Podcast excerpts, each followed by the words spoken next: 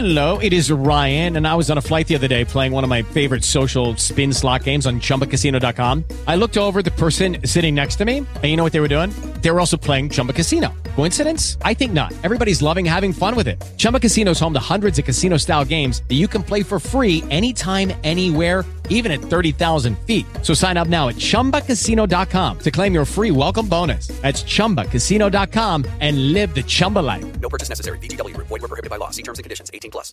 Lucky Land Casino asking people what's the weirdest place you've gotten lucky? Lucky? In line at the deli, I guess? Aha, in my dentist's office. More than once, actually. Do I have to say? Yes, you do. In the car before my kids' PTA meeting. Really? Yes. Excuse me, what's the weirdest place you've gotten lucky? I never win and tell. Well, there you have it. You can get lucky anywhere playing at LuckyLandSlots.com. Play for free right now. Are you feeling lucky? No purchase necessary. Void where prohibited by law. 18 plus. Terms and conditions apply. See website for details. Naciónpodcast.com te da la bienvenida y te agradece haber elegido este podcast. Buenos días, Madre Esfera. Dirige y presenta Mónica de la Buenos días, Madre Esfera. Buenos días, Madre Esfera. Buenos días, Madre Esfera. Hola amigos, bienvenidos a Buenos días, Madre Esfera. Hoy os traemos otro especial Gente Chachi, donde entrevistamos a pues personas que creemos que merecen un ratito de atención y que los conozcáis un poco mejor. Hoy traemos a una bloguera que cumple eh, 10 años en esto del blogging. Está de aniversario y eh, además de haber estado ya con nosotros en varias ocasiones, contándonos pues temas de lo que más le incumbe a ella, que suelen ser temas de lactancia. Pues en este caso nos la traemos a ella directamente para una entrevista un poco más personal y se trata de Pilar Martínez, eh, bloguera, autora del blog Maternidad Continuum y creadora de la comunidad Edulacta. Así que os dejamos con ella y con esta entrevista que esperamos que os resulte muy interesante.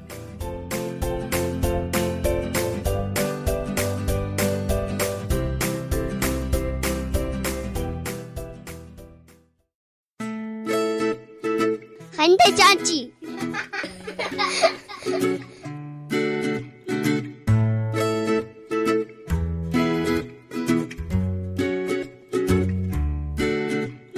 Hoy tenemos con nosotros a una persona que ya conocéis porque además hemos tenido varias veces en el podcast, ya la habéis escuchado en otras ocasiones, pero hoy la traemos como gente chachi, que es ella, con motivo de la celebración de su décimo aniversario en su blog. Buenos días, Pilar Martínez de Maternidad Continuum.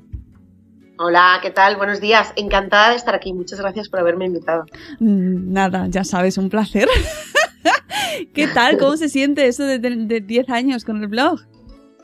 Pues mm, la verdad que estoy súper contenta. Mm, Yo no daba un duro por mí misma. Igual no queda bien que lo diga, ¿eh? Esto. Puedo decir, no, no, yo desde el principio sabía que iba a aguantar, pero no, no, no lo sabía. Yo decía, bueno, esto es un poco como le pasa a algunas eh, madres que me escriben, que dan la teta, que quieren dejarlo, pero no están seguras y dicen, un día más, un día más. Pues esto era un poco así. Venga, un día más, un año más. Y así, así, hemos llegado a 10. Así que muy bien. Cuéntanos por qué abres el blog, Pilar. Pues la verdad es que yo abrí el blog porque me lo recomendó mi marido. yo no tenía ni idea de lo que era un blog, no lo había oído en mi vida ni me interesaba. Eh, lo que pasa es que yo soy un poco mm, eh, informadora compulsiva, me gusta mucho reunir información, leer, aprender de cosas. Entonces yo pensaba que sabía un montón de cosas antes de ser madre, porque me había leído muchos libros durante el embarazo. Yo iba al corte inglés y cogía todos los que hubiera que no me hubiera leído. Ah, mira, este no me lo he leído, esto tampoco, esto tampoco. Y pensaba que sabía un montón. Y luego nació mi hija y recibí una bofetada de realidad así importante, ¿no? Y dije, oh Dios mío, no tengo ni idea de nada. Y entonces empecé a investigar por otros lados y tal. Me costaba mucho encontrar información que me, que me gustara y que fuera un poco con lo que yo me sentía más a gusto, porque todo lo que, casi todo lo que leía, mi hija tiene 12 años, así que imagínate, ¿no? Eh, pues era, no, no, no iba mucho conmigo. Era lo que yo pensaba antes de ser madre, pero después no iba conmigo. Y entonces me di cuenta de que era difícil encontrar información, pero aún así la encontré. Y entonces, después de ponerle eh, la cabeza como un bombo a mi marido durante horas de todas las cosas que estaba aprendiendo y de todo lo súper interesante, me dijo, oye, ¿y tú por qué no te abres un blog? Y, y- y das esta información al mundo, a otras madres que les pueda interesar. Y ya está, y me lo abrí. Pero no imaginabas que iba a ser como ha sido. No, no, no, no, que va, porque yo al principio, primero no se me ocurrían temas de escribir, porque no tienes ni idea, ¿no? Y dices, yo, lo que yo voy a decir a quién le interesa. Y luego me daba una vergüenza tremenda. eh, o sea, yo quería, es que es muy raro, es como una dicotomía. Yo quería escribir y dar mi información al mundo, pero al mismo tiempo me daba vergüenza que la gente me leyera. Mm. ¿No? Porque es como, uy, qué vergüenza, que toda la gente va a saber lo que yo pienso. Y, por ejemplo, no, no compartía mis posts ni nada, ¿sabes? En las redes, ahí como, uh, Ah, que, que- que me, te van a encontrar así no mágicamente. sé, no sé, no sé, que me encuentren, no sé cómo, pero que me encuentren. Y, por supuesto, lo mantuve en secretos años, por ejemplo, en mi familia y amistades íntimas, ¿sabes? Mm, Porque era como, uff, qué vergüenza, ¿no? Que, que mis tíos se lean un post mío, o alguien, o mis amigas. A ver, yo todavía no crees que lo voy diciendo muy alegremente, por ejemplo, en el cole y eso, Ah. no. Es como intento mantener separada mi vida 1.0, 2.0, pero vamos, que, que sí que lo digo. Toda mi familia obviamente ya lo sabe, porque ya les doy el coñazo bastante en Facebook con mis posts, pero, pero bien, sí, he cambiado mucho, he cambiado mucho. ¿Cómo ha evolucionado tu vida bloguera? ¿Cómo, ¿Cómo empiezas y cómo has ido viendo tu evolución? Bueno, yo he evolucionado en todo. O sea, no solo, incluso he cambiado de opinión en cosas, porque somos personas, son 10 años, y vamos cambiando de opinión en cosas que pensamos, cosas que yo leo mías de hace 8 y es como. Qué petardo. Pero Qué- como decía, qué esto, descriptiva. no me gusta nada. Yo creo que he evolucionado mm, mucho en la manera de escribir, en la manera de comunicar, en el tiempo que me cuesta hacer cada post. Antes podía estar ¿Sabes lo que me costaba eso? Vamos, me costaba la vida y ahora me cuesta menos. Bueno, es la práctica. Cuanto más escribes, menos te cuesta escribir. Esto es, esto es de cajón, ¿no? Y luego también, pues eso, a atreverme a dar mi opinión, a, a poner mis posts por todas partes y que si alguien me pregunta cosas, atreverme a contestar. Porque antes era de, yo voy a ir dejando mi post por aquí y salgo discretamente, ¿no? No te moleste, que te lo voy a poner aquí, no te moleste, ¿eh? que no te moleste, ¿no? Yo te dejo No, el post. ¿Sabes qué pasa? Que ahora tú ya sabes muy bien que hay miles de blogs de madres. Igual estás un poco informada de que hay muchos blogs de madres. ¿no? Igual, igual. Igual un poco. Pero antes éramos tres gatos. Éramos muy poca gente. Entonces, eh, las que estábamos dinosaurias de hace 10 años, cuando la gente nos encontraba, muchas veces, mm, bueno, a mí me escriben y es que me cuentan a veces cosas que es como, ¿cómo me cuentas esto? Unas intimidades mm, que es como, uh, ¿no? Y, me piden muchísima opinión para muchísimas cosas. Y hay veces que yo tengo post escritos que hablan sobre sus temas. Entonces antes era como, te dejo mi post y no te digo mi opinión. Y ahora, pues no, si me escribes y me pides opinión, pues te la doy. Si me estás escribiendo para pedírmela, ¿no? Otra cosa es que yo te la diga alegremente, pero si me la pides. O sea, tú te posicionas eh, sin problemas, sin tapujos en las redes, te, te, te mojas. Yo sí, hay cosas que tengo muy claras y me mojo. Y hay cosas que no tengo muy claras y lo digo. Mira, yo esto no tengo una opinión formada porque creo que me falta información o creo que me falta experiencia o lo que sea. Pero de lo que sí que tengo claro, sí, claro, me mojo. Sí. Eh, que ya sabemos, bueno, vamos con el contenido del blog. Vamos a es que tiene- ti- tienes mucho tema aquí. Eh, tu blog empieza como blog de una madre, ¿no? Una madre bloguera, pero has ido evolucionando no solo, como tú bien dices, a la hora de escribir, a la hora de expresarte, a la hora de, de- de pensar, de cómo ibas pensando, sino también has orientado mucho tus contenidos y has creado incluso tu propia comunidad. Cuéntanos Hmm. cómo llegas a todo lo que has, lo que has hecho.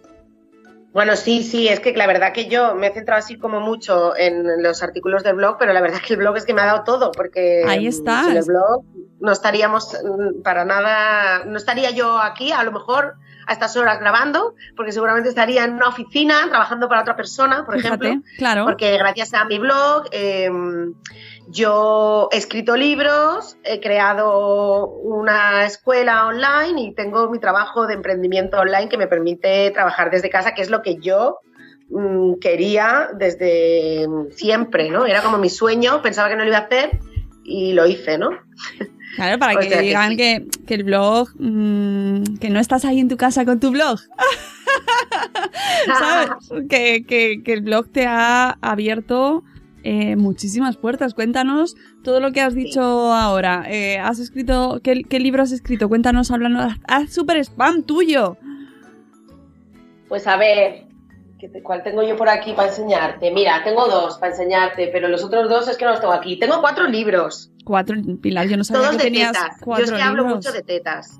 Yo hablo mucho de tetas porque una de las cosas que me pasó al abrir, al ver, empezar con el blog, era que veía eh, muy poca información correcta en las redes sobre lactancia materna.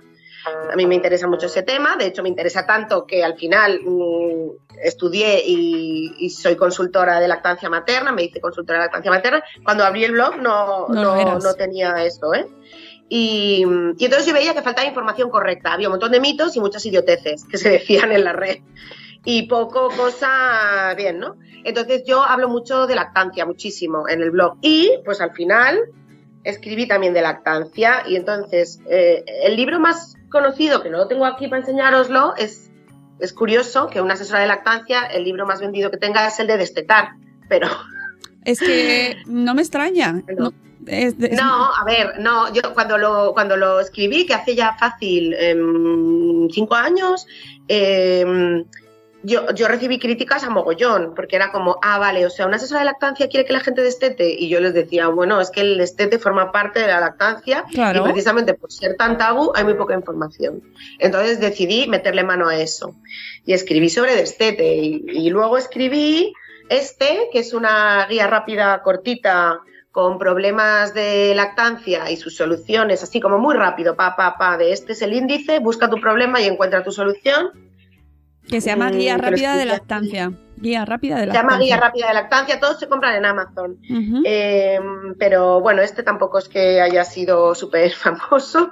Y luego escribí este, Lactancia que es muy materna. gracioso, que se llama lactancia- Lactancia Materna, lo que hay que oír. Dios mío. que esto surgió, es que muchas veces en el blog pasan estas cosas, surgió, yo del blog resulta que me hago como un poco más conocidilla, ¿no? Y tengo lo que tú dices, una, comu- una comunidad de gente que me sigue. Entonces un día en Facebook se me ocurre escribir un post de chorradas que escuchan las madres lactantes de su entorno, ¿no?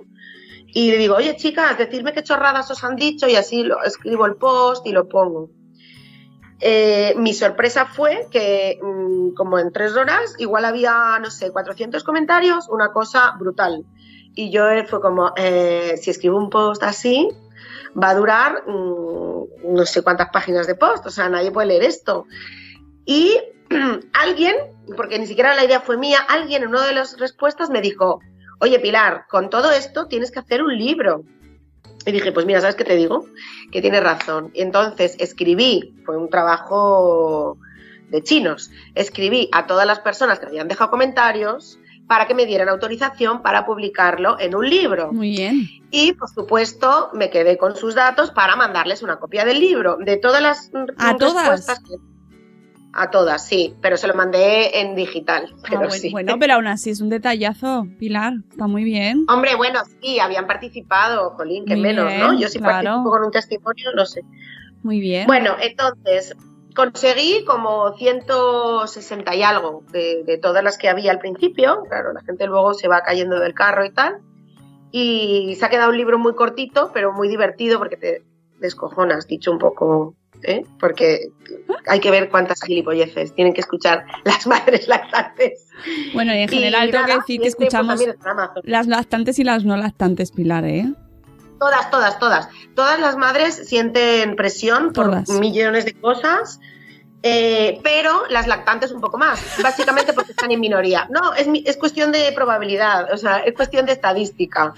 Si del 100% de madres, eh, de bebés de 6 meses, menos del 20% da la teta, está claro que el resto de la gente no sabe de tetas, entonces va a ser como... Y a veces te dicen cosas que da un poco igual, pero otras veces mm, les dicen cosas con muy mala leche y muy hirientes. Mm. Entonces, claro, pues vamos a reírnos. Yo siempre soy que prefiero reírme y, y lo puse en el libro y la verdad que me reí haciéndolo. Fue un currazo, pero, pero guay. O Ahí sea, está. Esos son dos, nos has dicho dos, no, tres ya, porque... Sí. Y nos Bueno, falta el uno. primero que saqué, que ya lo quité y todo porque ya no me gusta. Ah, ah, bueno, si no le gusta a la señora se quita, ¿eh? Por favor. Claro, es que es, es lo que he dicho, he evolucionado y yo lo leo y digo, "Ah, es más, esto más simple que un botijo. Claro, es que Eh, cuatro pero bueno, libros. en su, momento, en su momento estuvo bien porque yo quería que fuera simple precisamente, que se llamaba Los cinco pasos para tener éxito en tu lactancia materna. Cinco. Y ya lo quité, ese ya no. Ahora tengo tres, el de destetar y estos dos que te acabo de enseñar. Y el de destetar es que no lo tengo aquí para enseñártelo. Bueno, Bueno, he venido pero- un poco preparada. Pero todos los podéis comprar en Amazon y los tendrás puestos en tu blog, imagino. Sí, claro, Muy bien. sí. Muy bien. Y luego, aparte de los libros, que a mí me hacía mucha ilusión también lo de escribir libros, aunque sean mm, temáticos, ¿no? Que un poco igual de autoayuda, lo siento, escribo libros de autoayuda, pero pero pero quiero decir que me hacía ilusión escribir un libro, pero lo que a mí realmente me hacía muchísima ilusión y pensaba que nunca lo iba a conseguir era aquella cosa utópica de conseguir trabajar desde casa, emprendiendo online y tal. Y lo hice, lo hice porque creé mi escuela de lactancia que se llama Edulacta y llevamos cinco años ya mm, formando gente en tetas y muy bien. Qué bien, cómo me gusta. Llevo una temporada hablando de tetas aquí en el podcast, intensamente. El otro día tuve a Alba Padró, ahora vamos contigo, que no vais a salir seguidas en el tiempo, pero aún así mm, hablamos mucho de tetas aquí, está fenomenal. Más hay que hablar. Yo qué te voy a decir, a mí me parece fantástico. Ah, no, a mí también, a mí también. Sí, qué, qué mal hacen, qué mal hacen. Hablar de tetas, ¿verdad? No hace ningún mal, en ningún caso, vamos. Y entonces formas Edulacta y cuéntanos un poco cómo, eh, cómo das ese paso, porque habrá mucha gente que te esté escuchando esté diciendo, hola, ¿cómo da el paso del blog a, a- eso, a- ¿cómo ha sido? ¿Eso es magia? ¿Eso es quiero yo? ¿Cuánto tiempo Con te ha costado? miedo. El paso se da con mucho miedo, ¿eh? no, no os voy a mentir, porque da un miedo, o sea, da mucho miedo decir, uy, lo voy a hacer, madre mía, me van a llover hostias, porque es verdad, ¿no? Porque luego la gente empieza a criticar, siempre la gente lo va a criticar. Y cuanto más eh, audiencia tienes, más críticas vas a recibir. Bueno, es una cosa que tienes que asumir. Y, pero yo tenía miedo, pero tuve mucha suerte porque eh, yo conocía a una consultora de lactancia que era muy maja, que se llamaba Ruth, que era de Valencia, yo también, en aquel momento yo vivía en Valencia y tal, y ella eh, tenía la idea de montar algo así, pero estaba como cinco años por detrás de mí, porque yo ya llevaba cinco años con mi blog, ¿no? Claro. Entonces, ella tenía mucho miedo del tema tecnológico, mm, tenía poca comunidad online de gente que la siguiera, y a mí eso lo tenía, pero me faltaba, yo en aquel momento no era, no era consultora de lactancia y, tenía un síndrome del impostor enorme, ¿no? Mm. Y pensaba que yo, solo, siendo solo asesora de lactancia, ¿cómo voy a, ¿no? ¿Cómo voy a hacer eso? Y entonces nos compenetramos, porque yo tenía lo que a ella le faltaba y ella tenía lo que a mí me faltaba. Nos unimos, pues un día, pues por Facebook le escribí un privado, oye Ruth, ¿hacemos Eso me- esto? Eso me gusta mucho, Pilar, eso, hazlo. Es como dicen los Javis en la, en la llamada, lo hacemos y ya vemos. Claro que sí. Sí. Sí, sí. A ver, yo tengo miedo, pero no me paro por el miedo, eso es verdad. Eh, es lo que dicen, ¿no? Que los valientes no es que no tengan miedo, sino que lo hacen igual, con miedo. Pues yo lo hice, cagada, pero lo hice. Y claro, Ruth, cuando yo le escribí, mm, con mucho miedo también, me dijo, vale, que sea lo que Dios quiera, vamos, vamos. O sea, no sé cómo, pero vamos. Y, y ya está, y lo hicimos. A ver, también te tengo que decir, eh, yo tenía, yo, como ya te he dicho antes, que soy un poco loca de la información, había hecho no sé cuántos cursos de cómo hacer cursos online. El curso del curso. El curso del curso, marketing online. O sea, yo sí tenía cierta formación de eso. Estaba en una comunidad de mamás emprendedoras que entre todas nos dábamos ideas. No estaba, no fue en plan de me tiro a la piscina, no tengo ni idea, pero, o sea, sí, pero no, ¿vale? Sí que tenía un poco de, por lo menos apoyo moral de otras piradas como yo que me hacían así en el hombro y decían, venga, hazlo, hazlo.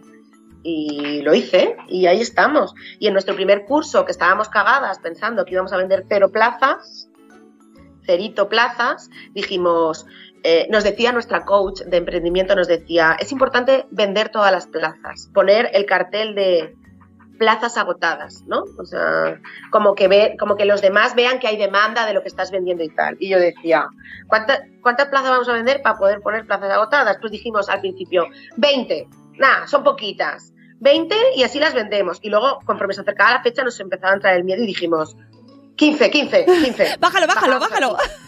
Bájalo, bájalo. Y me decía, me decía mi socia, me decía Ruth, ¿ponemos 10? Y yo decía, bueno, no sé. Sí, va, bueno, no, 15. Estábamos ahí con la duda. ¿Y qué pasó? Pues que el día que abrimos las plazas, que llevábamos un mes dando el coñazo con que íbamos a abrir las plazas, fuimos todo lo pesadas que quería nuestra coach de emprendimiento que fuéramos. Lo siento por todo el mundo que nos, nos tuvo que aguantar. Eh, abríamos las plazas un día X a las 22.00. Abrimos las plazas y a las 22.01 me escribe un WhatsApp, Ruth, ¿cómo vamos? Digo, no lo sé, voy a ver. Actualizo la página de PayPal. ¡Fua! 25. Páralo, páralo, páralo, páralo, páralo, páralo, páralo, sí. Y lo tuve que parar a toda leche porque En un minuto. de las plazas. En un minuto. Sí. Sí, en- vamos, en, tre- en tres minutos que conseguí pararlo a tiempo, en tres minutos vendimos todas las plazas y nos pasamos de 10, sí. Sí, así que muy contentas, claro. Bueno, bueno. Dijimos, ah, pues igual podemos hacer esto, igual va a ser que sí podemos, ¿no? ¿Y qué así tal fue que la experiencia? ¿Qué tal fue la experiencia? ¿El primer curso? ¿Cómo, cómo fue? Eh, ¿Os cayeron palos o, o fue mm, muy constructivo y muy positivo? O a la mezcla, Con nuestras mezcla. alumnas, maravilloso. Con nuestras alumnas, maravilloso, porque fueron unas cracks que ellas mismas nos daban ideas. Oye, ¿habéis pensado hacer esto? Ah, pues mira, nosotras como somos muy receptivas, pues mira, mm, es buena idea, lo vamos a incluir. Por ejemplo, ¿no? Y cosas así. Pero ella es fenomenal. Y de hecho, de aquella primera promoción han salido mm, personas que luego, a su vez, han formado sus propios emprendimientos online con la lactancia, con lo cual estamos súper orgullosas de ellas. Hicieron ahí una comunidad y estábamos súper bien todas. Ahora, de otra gente, unos pali- algunos palos sí nos cayeron, claro. Sí. bueno, No veis a Pilar porque estamos en formato podcast, pero su sonrisa es eh, de, de lado a lado. es que ya estoy muy acostumbrada. Hombre, claro, a toro. Y además es que ya llevas cuántos años, Si con 10 años ya, pues te han caído de todos los colores, ¿no? Bueno, sí, no te creas, ¿eh? Yo suelo ser. He tenido suerte en eso, porque he visto otros casos de gente que tiene muchos haters y muy agresivos. Sí. Yo creo que he tenido dos.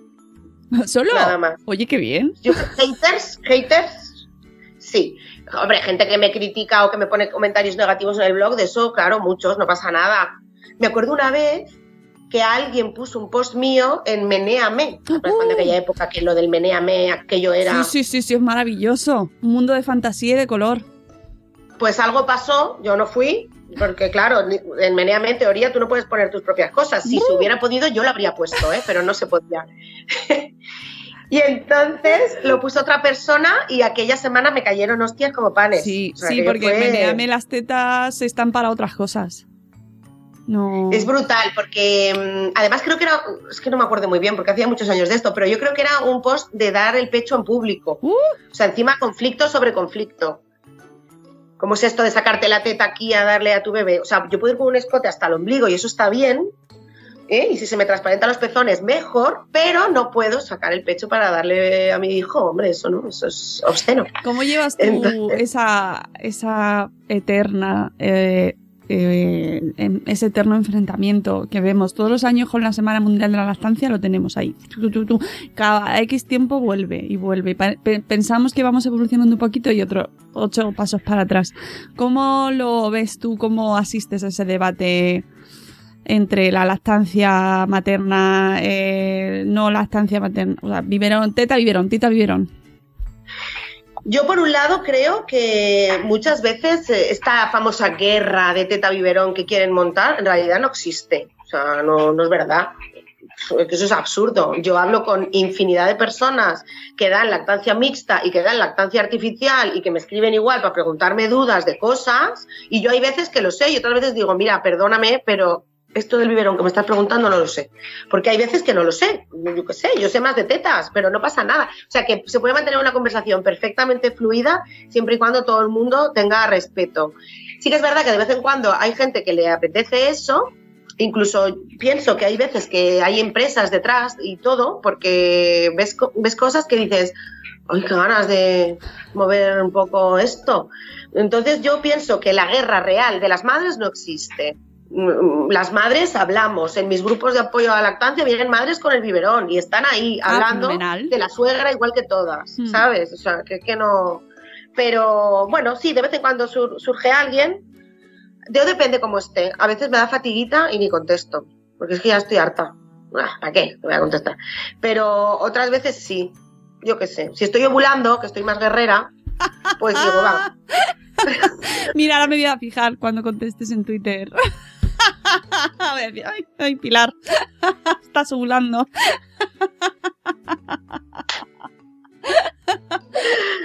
Eh, Es verdad que no te metes en, muchos berenjenales tú normalmente, eso es cierto. Quizás por eso tampoco tienes ahí eh, un, un gran historial de batallas mm, heiterianas, ¿no? No, no, no, ya te digo, yo creo que he tenido dos. Y bueno, pues así, de verdad. Pero bueno, pues no pasa nada. O sea, que a mí yo lo asumo como normal. Pues ya está, pues me odias, pues vale. me suelo reír, me suelo reír. Cuando sé que hay alguien que me odia mucho, a mí me da la risa. Hay gente que no, que es como que se defiende así con mucha mm, energía. Yo a mí me suele dar la risa tonta. Me da la risa tonta. Es como en el cole, me pilla el profe mm, criticándole y me da la risa tonta. ¿Qué voy a hacer? Sí, eso está muy bien. A mí también me pasa, yo también me río. A veces no, ¿eh? A veces no. A veces me da también fatiguita. Pero bueno, luego eh, tenemos también una parte tuya que a mí me gusta mucho, que son los vídeos. O sea, tú en tu Ah, blog sí. eh, eres, es un ejemplo el tuyo, por ejemplo, de mm, multi, o sea, de versatilidad, ¿no? O sea, empezas, empezaste con el blog, pero mm, dijiste, yo me voy a quedar aquí escribiendo, no, voy a escribir también libros. Y además también voy a dar talleres. Y además voy a dar charlas, que también das charlas. Y además voy a hacer vídeos, que también haces vídeos. Y el podcast, podcast tienes también alguno, ¿no? Sí, lo que pasa es que podcast eh, tengo muy mala periodicidad y tengo poquitos. Pero sí, también tengo podcast. Sí, sí. O sea, ejemplo de, mm, ¡ay, quiero hacerlo todo! Es que eh, yo al final me aburro un poco, si no, y creo que también mi audiencia se aburre un poco. Aunque el otro día lo estaba comentando con, con un padre bloguero que tampoco es que mi audiencia se aburra mucho, porque como mi rango de edad es desde el embarazo hasta igual dos, tres, cuatro años, y luego normalmente se van. Eh, entonces viene gente nueva, es como que sangre fresca que viene aquí a leer. Pero es más por mí, porque me gusta probar otras cosas y no aburrirme. Y, y tengo que decirte que los vídeos me daban una vergüenza mm, bastante tremenda. Ten en cuenta que yo al principio mantenía secreto mi blog a todo Dios. O sea, pero bueno, mm, dije, ya está, fin, eh, píntate los morros, ponte la cámara y hazlo. Y lo hice. Y reconozco que me divierto un montón haciendo los vídeos. Yo sola me río conmigo misma de, madre mía, yo aquí haciendo el idiota, mm, disfrazándome así como haciendo, no sé, es muy divertido. Yo me río.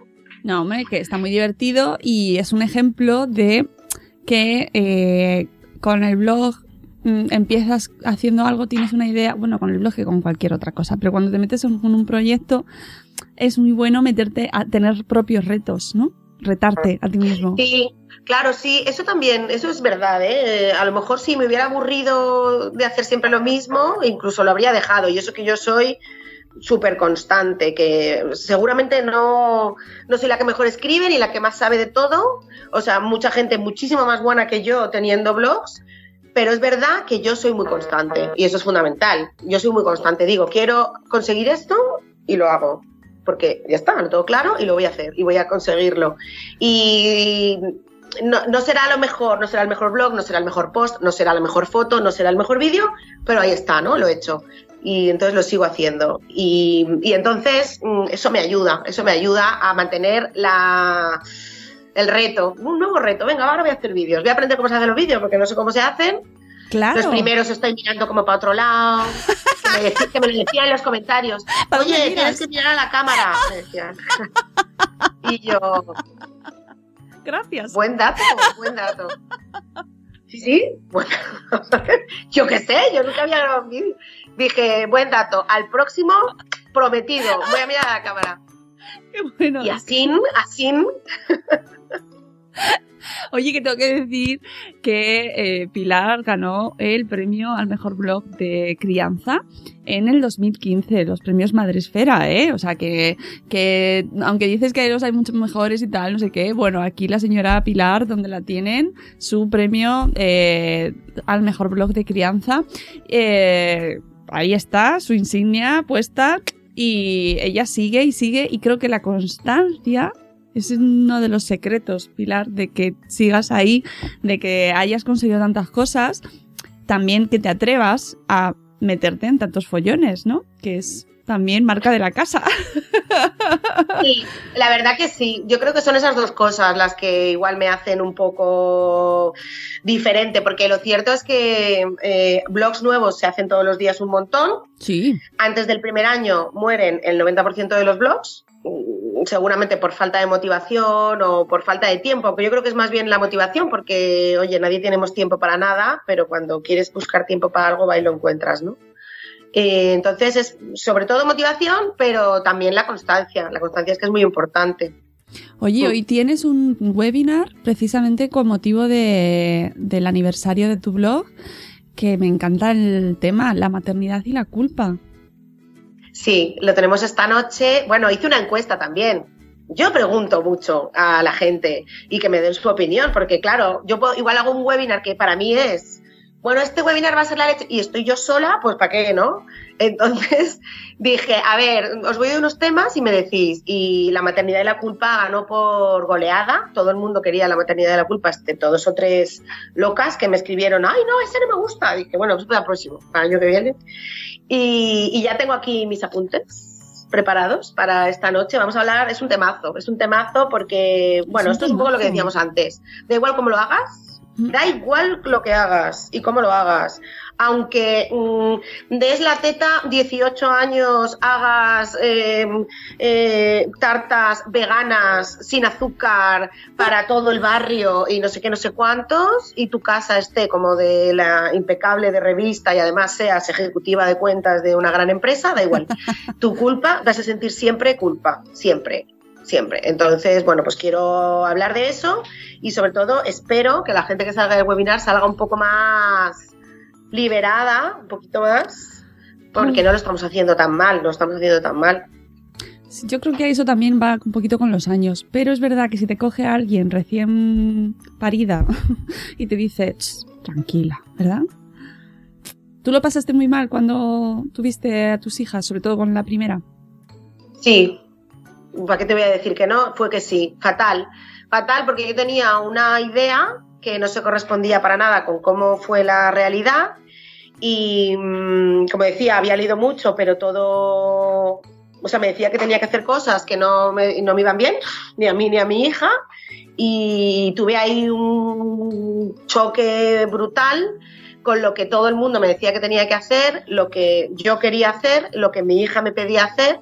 También es verdad que yo se lo agradezco a ella. O sea, mi hija fue una niña que mm, comía poco, dormía cero, eh, lloraba mucho y, necesita, y tenía mucha demanda. Eso me hizo a mí eh, aprender y darme la vuelta. Si hubiera sido una niña que hubiera comido todo, que hubiera dormido 18 horas y que no me hubiera dado nada de guerra, ¿no? Por, por decirlo así, pues hubiera estado fácil y no, y no hubiera sido problema. Sin embargo, el tener una hija que era justo todo lo contrario de lo que yo pensaba que iba a ser, mm, me hizo replantearme todo.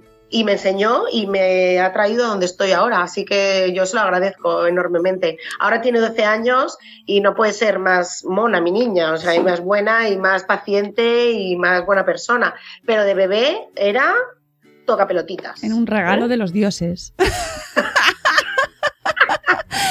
Pero, pero sabes que era, era bastante normal, ¿eh? Claro, Lo que pasa es que yo decir. pensaba que era, oh Dios mío, pero qué mala suerte he tenido y me ha tocado mm, la niña más difícil del universo. Y luego resulta que, que los niños son así, muchos. La Es mayoría que- son así. Mensaje para los que nos escucháis que acabáis de tener hijos. Los bebés normalmente son así. Los bebés no duermen eh, 12 horas del tirón, ni muchas veces no se comen lo que le pones, lo que le has preparado amorosamente durante yo que sé cuánto tiempo, ir viendo la patatita de no sé qué y luego se lo trituras y coges y y te lo escupa la cara. Mm, lloran mucho más de lo que te gustaría. Tienen rabietas en sitios inesperados y con gente que te pone a ti ya. te- o sea, la persona esa igual te haría tener a ti una rabieta, en vez de tenerla tú, la de tu hija Sí. en medio de todo el mundo. Esas cosas pasan, sí. De todas formas, eh, hay veces que se quejan eh, madres recientes de que eh, tenían otra idea de la maternidad, de que se le- y a- a veces, es verdad que a veces la publicidad y, y los medios venden una maternidad idealizada, pero yo creo que en los últimos años, Pilar, sí que estamos viendo eh, otra maternidad totalmente, o sea, una maternidad mucho más real, ¿no? Y desde luego en los blogs eh, se habla sin tapujos de muchas realidades, ¿no? Sí, es que yo pienso que los blogs, mm, vamos a ponernos una medalla, los blogs estamos haciendo un gran trabajo en eso, porque estamos informando mucho a las madres y a la sociedad de la vida real de las madres, porque los blogs no los escribe un periodista donde pone fotos ideales de la muerte hechas por un fotógrafo con un bebé rubio de ojos azules, dormido, así, no. Los bebés lo escriben, lo escriben madres que tienen las ojeras hasta aquí y que a lo mejor llevan seis meses sin dormir nada y, no es que se estén quejando, es que están diciendo cómo es la verdad. Pero sin embargo, hace no demasiado tiempo, creo que hace un año y medio así, aún hubo una periodista que sacó un libro que dijo que a ella nadie le había avisado de que la maternidad era así. Eso Digo, fue- pues hijo, no te has pasado por ningún blog de los que hay en Madresfera, ¿qué que te diga? Eso fue esta eh, periodista eh, Samantha Villar. Samantha, sí. Samantha Villar. No recordaba yo. Sí, sí, se montó, se montó. Ya, pero fíjate, ¿y la de libros que ha vendido? ¡Eh! Claro, pues por eso quiero decir que aunque nosotras creo que estamos haciendo muy buen trabajo ahí, aún queda muchísimo por hacer, porque la gran masa todavía sigue mm, con lo de antes. Claro, y también me encuentro que hay veces que hay que. Me toca. Hay veces que me encuentro reivindicando que, que no todo es malo.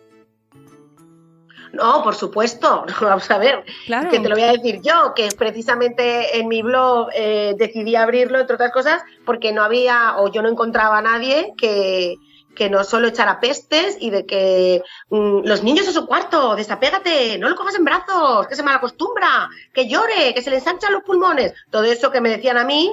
Y, y yo decía, ya, pero es que a mí no me no quiero eso. Y entonces eh, yo hablo de, lo, de todo lo contrario. O sea, el trabajo más difícil, pero más gratificante que he hecho en toda mi vida es ser madre. No hay otra cosa mejor en mi vida. Y cuando me dicen, ¿y tú qué quieres hacer en tu tiempo libre? Yo quiero estar con mis hijas. Me encanta estar con mis hijas. Me encantaba estar cuando eran pequeñas y jugábamos a los megablogs. Me encantaba cuando ya eran más mayores y jugábamos a peinar a las Barbies y eso que yo soy un petardo peinando Barbies. Y me encanta ahora siendo más mayores y contándome sus rollos.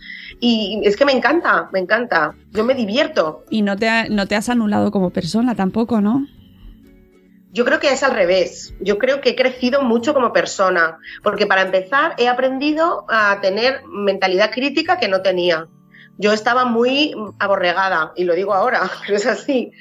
¿Qué es lo que hay que pensar? Esto, esto pienso yo, ¿sabes? ¿Qué es lo que hay que hacer? Hay que eh, tener un piso, casarse, mm, tener un trabajo y conseguir un estatus y entonces tener hijos. Antes no, porque si no, no sé qué. Yo iba todo a lo que había que hacer. Yo era súper niña buena, niña buena de manual era. Y claro, ahora pues no. Ahora no.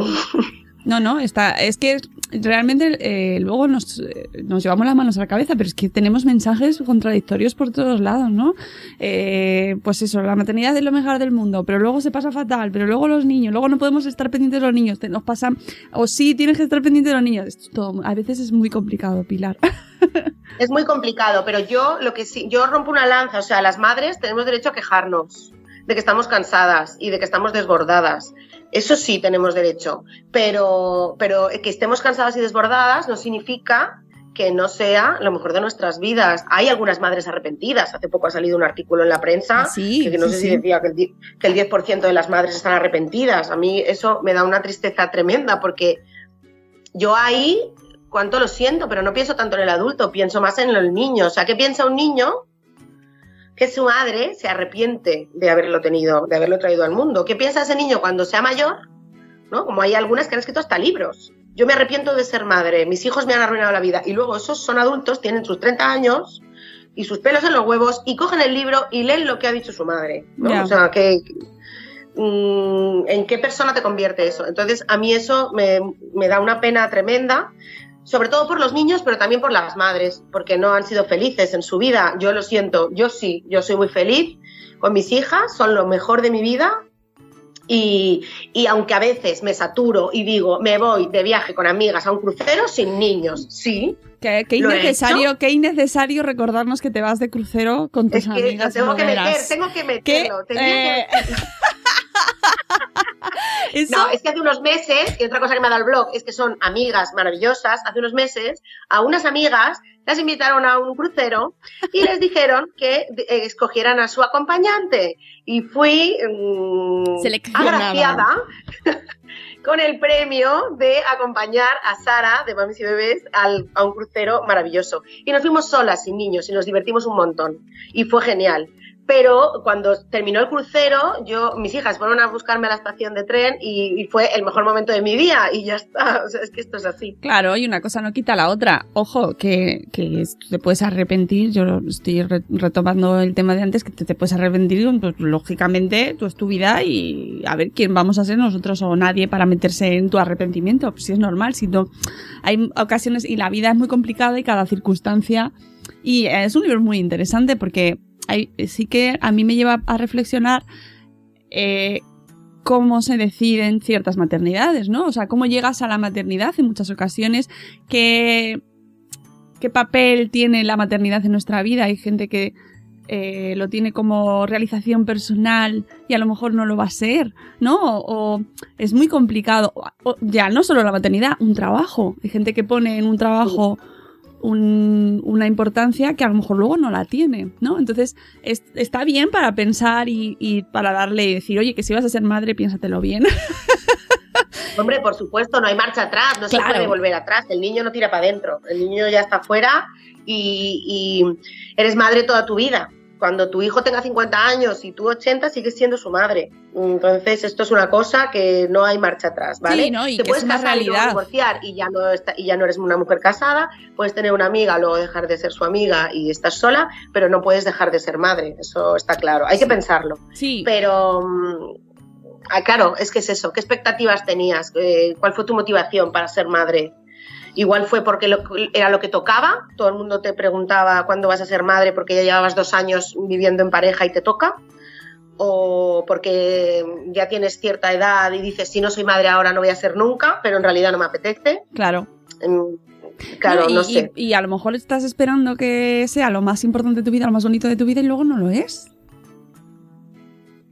Ya, a mí eso es lo que me da mucha pena. Pero claro, sí. sí. pero existe. Es decir, hay veces que, tam- que yo a mí me, eh, me resulta interesante que se hable de ello eh, para que se hable de las de que, de que existen muchísimos tipos de maternidades y que no se deben estigmatizar, pero que tampoco se debe estigmatizar la que está tan contenta. Es que yo creo que pasa a veces, eh, la gente que igual la tiene demasiado idealizada, es como que vuelca toda su vida, que, a ver, que yo he volcado toda mi vida, ¿vale? Pero mm, su mente, su todo, o sea, se anula, ¿no? Eh, desaparezco. Desaparezco ya, ya no soy Pilar, ya soy solo la mamá de, ¿no? Y eso puede ser muy frustrante cuando te das cuenta de que no eres nadie ya. porque hace ya años que no eres nadie. Porque al principio dices, mira, pues no tengo tiempo ni para hacer pis, como para pensar qué quiero hacer con mi vida, déjame, ¿no? Cuando son los primeros meses, mm, con no morirte, ya eh, sobrevivir ya es suficiente. Pero luego cuando ya van más creciendo, eh, las personas tenemos inquietudes, tenemos gustos, tenemos aficiones, tenemos cosas. Y eso a veces sí que es un reto, eh, conseguir un poco mantener tu hobby o tus amistades o, simplemente tu cabeza un poco de mm, vamos a hablar de otra cosa que no sea de las cacas de los niños esto no Sí, sí, es, es, es una conversación apasionante porque mm, la generación de nuestras madres eh, dejaron de trabajar, bueno, en general, no, no todas, ¿eh? ¿A quién no? Pero se dejó de trabajar para cuidar eh, exclusivamente de los hijos que ahora también se echa mucho de menos eh, que se pase más tiempo con los hijos, pero eh, tampoco salió... ¡Uy! Que he perdido a Pilar. Pilar, ¿estás ahí? Eso, estábamos diciendo que la generación de nuestras madres dejaron de trabajar porque era lo que tocaba y lo que se le pedía a la mujer y eh, la conclusión en general, insisto, es que se quedaba la, la faceta personal muy anulada, ¿no? Entonces ahora estamos ahí en el las otro... mujeres de, de la edad de nuestras madres están generalmente frustradas es su tú cómo estás frustrada es así Que habrá quien no, ¿eh? Ojo, que no, que hablamos aquí por todo el mundo, pero... mm, y, y, y nosotras llegamos a la maternidad y decimos, oye, que yo quiero ser madre, pero yo no quiero dejar de trabajar. No quiero para nada del mundo. Claro. Lo que pasa es que yo no quería, tra- yo no quería trabajar como se suponía que tenía que trabajar. ¿Sabes? Yo no quería trabajar en un trabajo que no me motivara simplemente porque me diera dinero, punto uno, que es lo que hacía al principio de yo ser madre. Yo me veía a mí misma en reuniones con señores que me importaba una mierda lo que me estaban diciendo. Y yo decía, pero yo qué hago aquí si yo lo que quiero es irme a mi casa con mi hija, ¿no? O sea, yo quería trabajar en algo que me motivara y luego, por otra parte, quería tener libertad de horario y de ubicación y de todo. Que mi hija está enferma, yo me, mm, no pasa nada. Que es verano y nos queremos ir a la playa, yo no pasa nada. Eso es lo que yo quería hacer. Ese era mi sueño. Y no, lo, lo he cumplido, así que ahora ya a ver qué hago. Re- tenemos un podcast contigo y con Eva em, González. González, que es que me salía Mariscal, pero mm, iba primero González.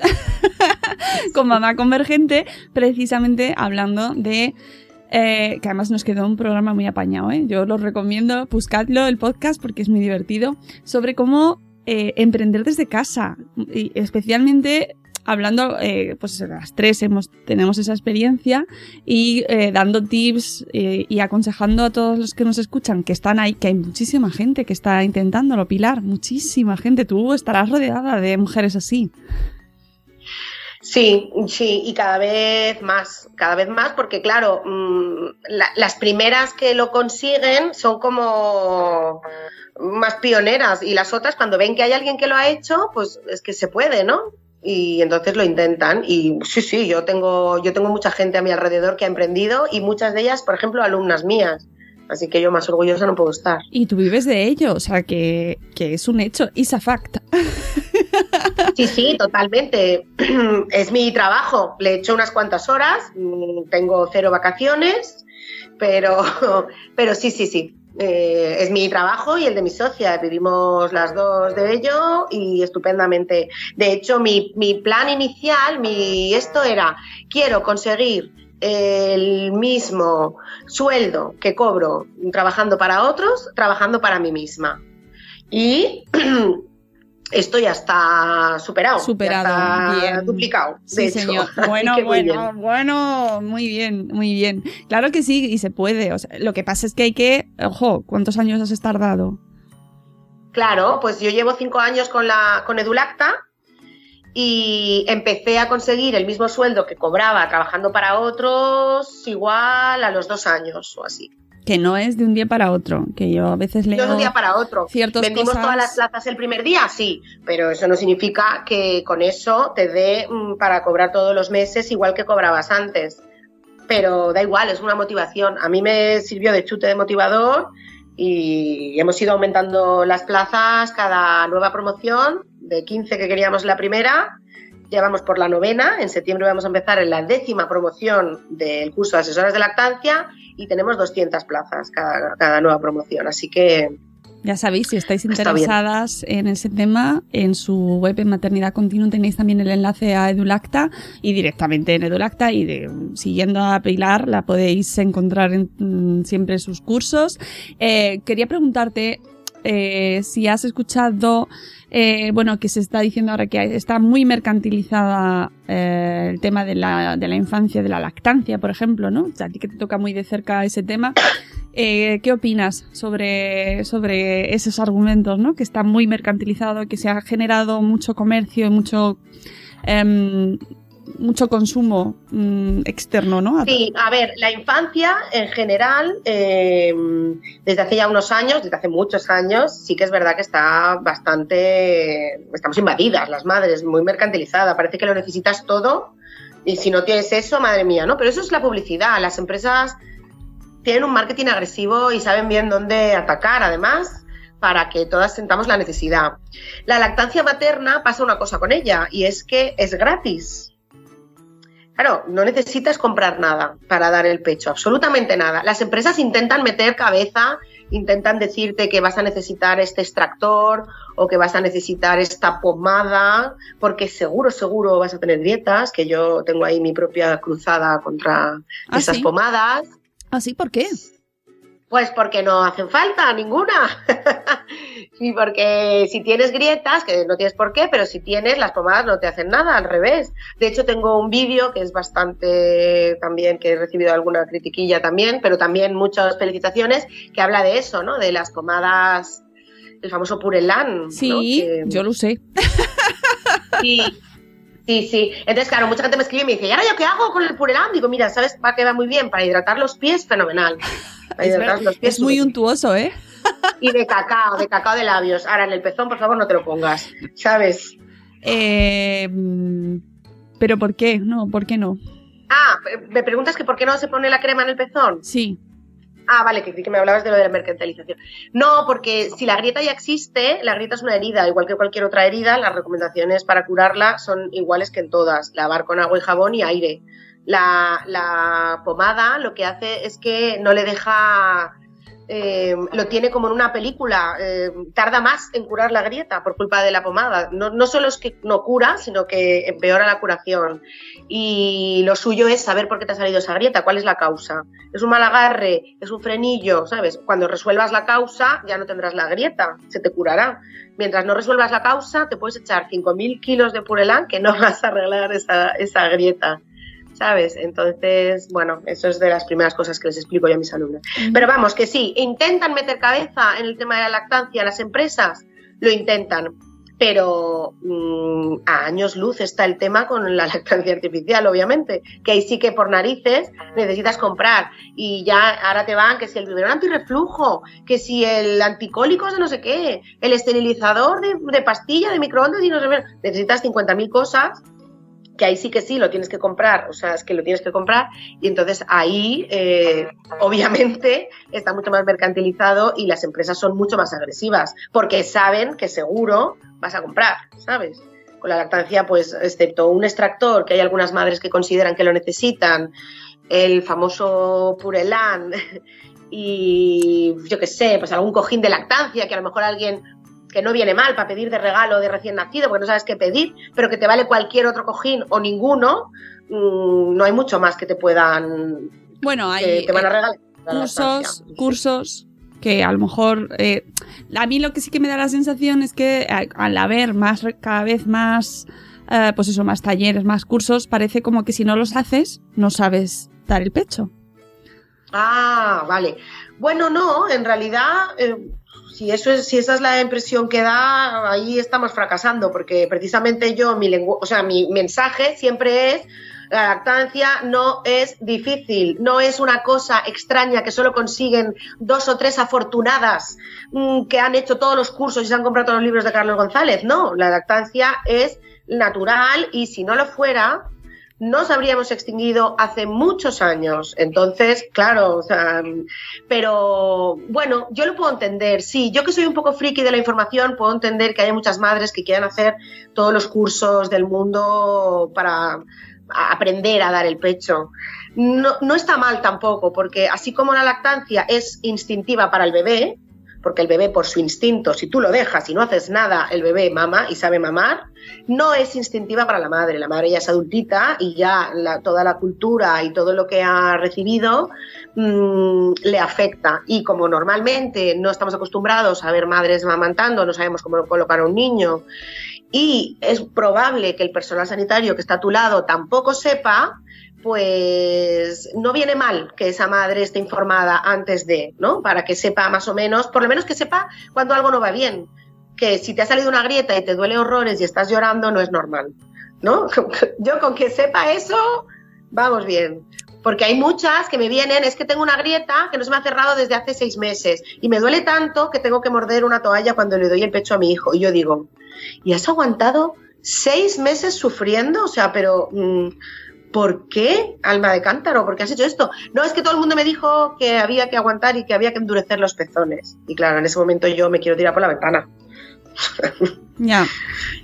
O sea, que, que información sí, pero sin, sin olvidar que la lactancia es algo natural y que en teoría no debe ser mm, complicado. Problemática, claro, problemático. ¿no?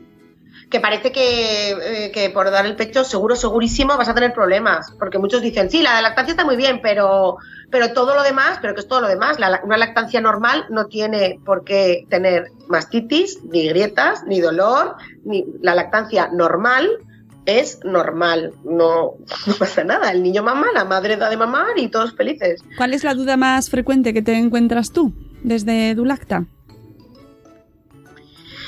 La, duda más frecuente es el dolor al amamantar, en todas sus variantes. Grietas, eh, malagarres, mastitis, obstrucciones. Y la segunda más frecuente y cerca, ahí, ahí, que, ahí, ahí, es aumentar la producción. ¿Cómo puedo aumentar la producción? Porque siempre creemos, las madres, siempre pensamos que tenemos poca leche. Y hay una, yo me río a veces, claro, como ya sabes que yo me río de las situaciones, mm, yo digo que tenemos un- una epidemia de hipogalactia. Es una epidemia, algo hay que hacer. Hipogalactia es fal- poca leche, Falta, producir falta- poca leche, ¿no? Dice, hay que ver qué epidemia de hipogalactia tenemos, que todas las madres tenemos poca leche, ¿no? Pues, pues generalmente no, generalmente las madres no tenemos poca leche. De hecho, prácticamente todas producimos la leche suficiente para nuestro hijo, pero sin embargo todas pensamos que tenemos poca leche. Sí, eso estoy de acuerdo. Me parece muy significativo. No sé, me parece como que no nos sentimos preparadas para eso, como se nos va a acabar, se nos va a acabar. Tenemos que tener el bote por si acaso se nos, nos quedamos sin leche preparado, ¿verdad?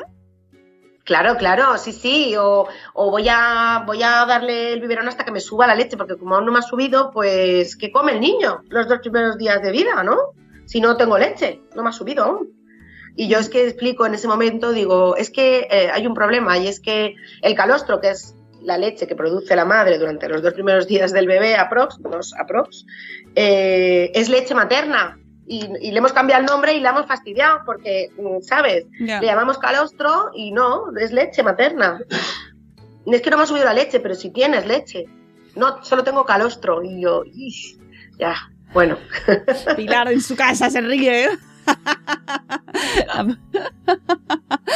bueno, estamos ya llegando al final de la entrevista y sí que me gustaría que nos dieses, eh, ya que estás mm, en, tu aniversario del blog de estos 10 años, consejos así eh, prácticos y sencillitos para los que nos están escuchando que eh, quieren iniciar un blog o están iniciando un blog y dicen, "Pff, ¿en qué me centro? Un consejo de tú que llevas tanto tiempo ahí.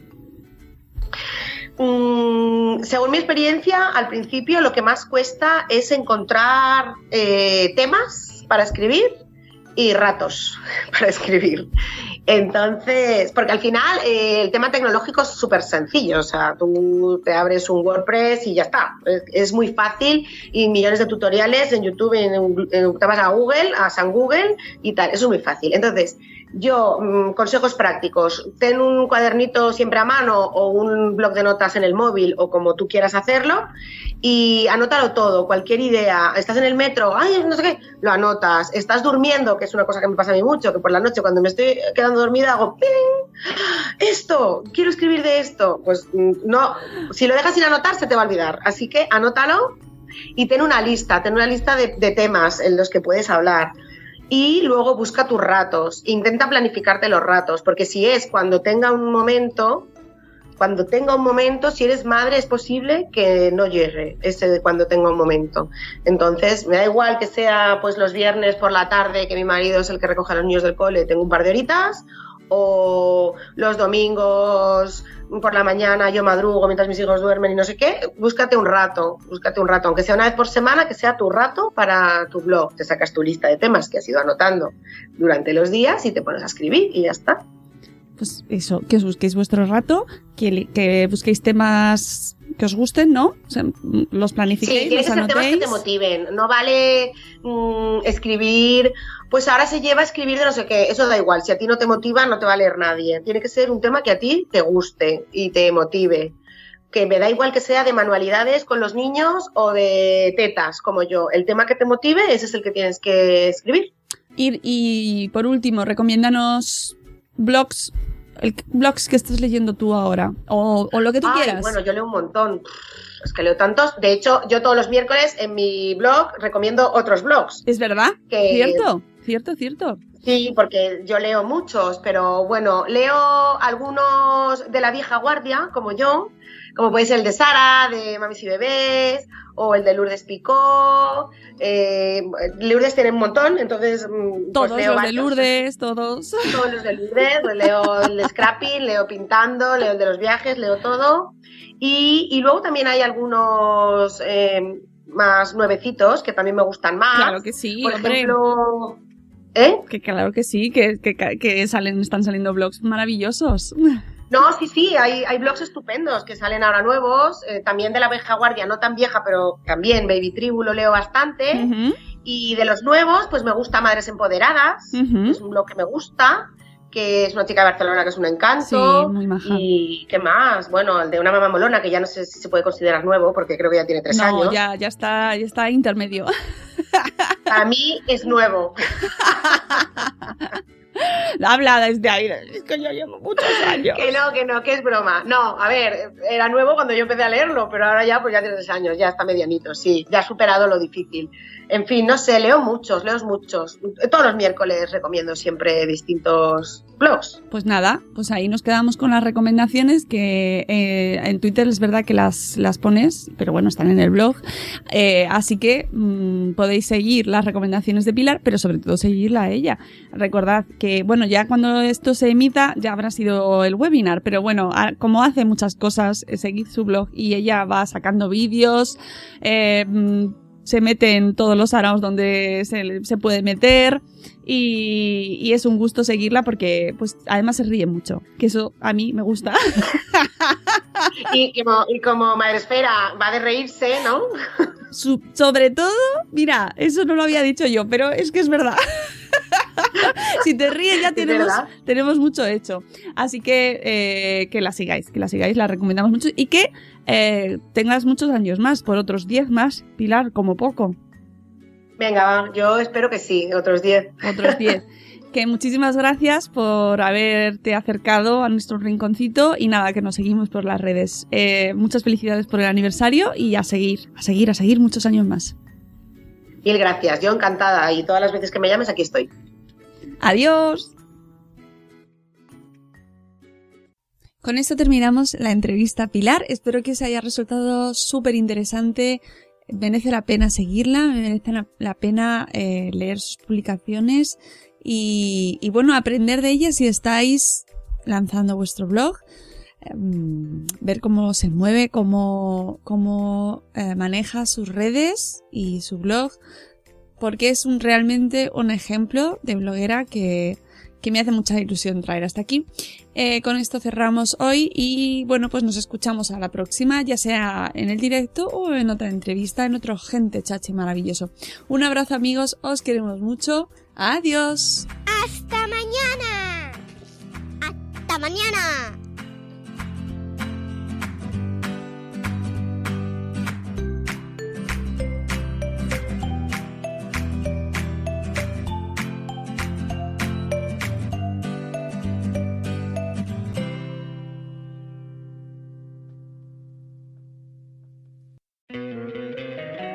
Encantaría tener 100 dólares extra en tu bolsillo? Haz que un experto bilingüe de TurboTax declare tus impuestos para el 31 de marzo y obtén 100 dólares de vuelta al instante. Porque no importa cuáles hayan sido tus logros del año pasado, TurboTax hace que cuenten. Obtén 100 dólares de vuelta y tus impuestos con 100% de precisión, solo con Intuit TurboTax. Debes declarar para el 31 de marzo. Crédito solo aplicable al costo de la presentación federal con TurboTax Full Service. Oferta sujeta a cambios o cancelación en cualquier momento.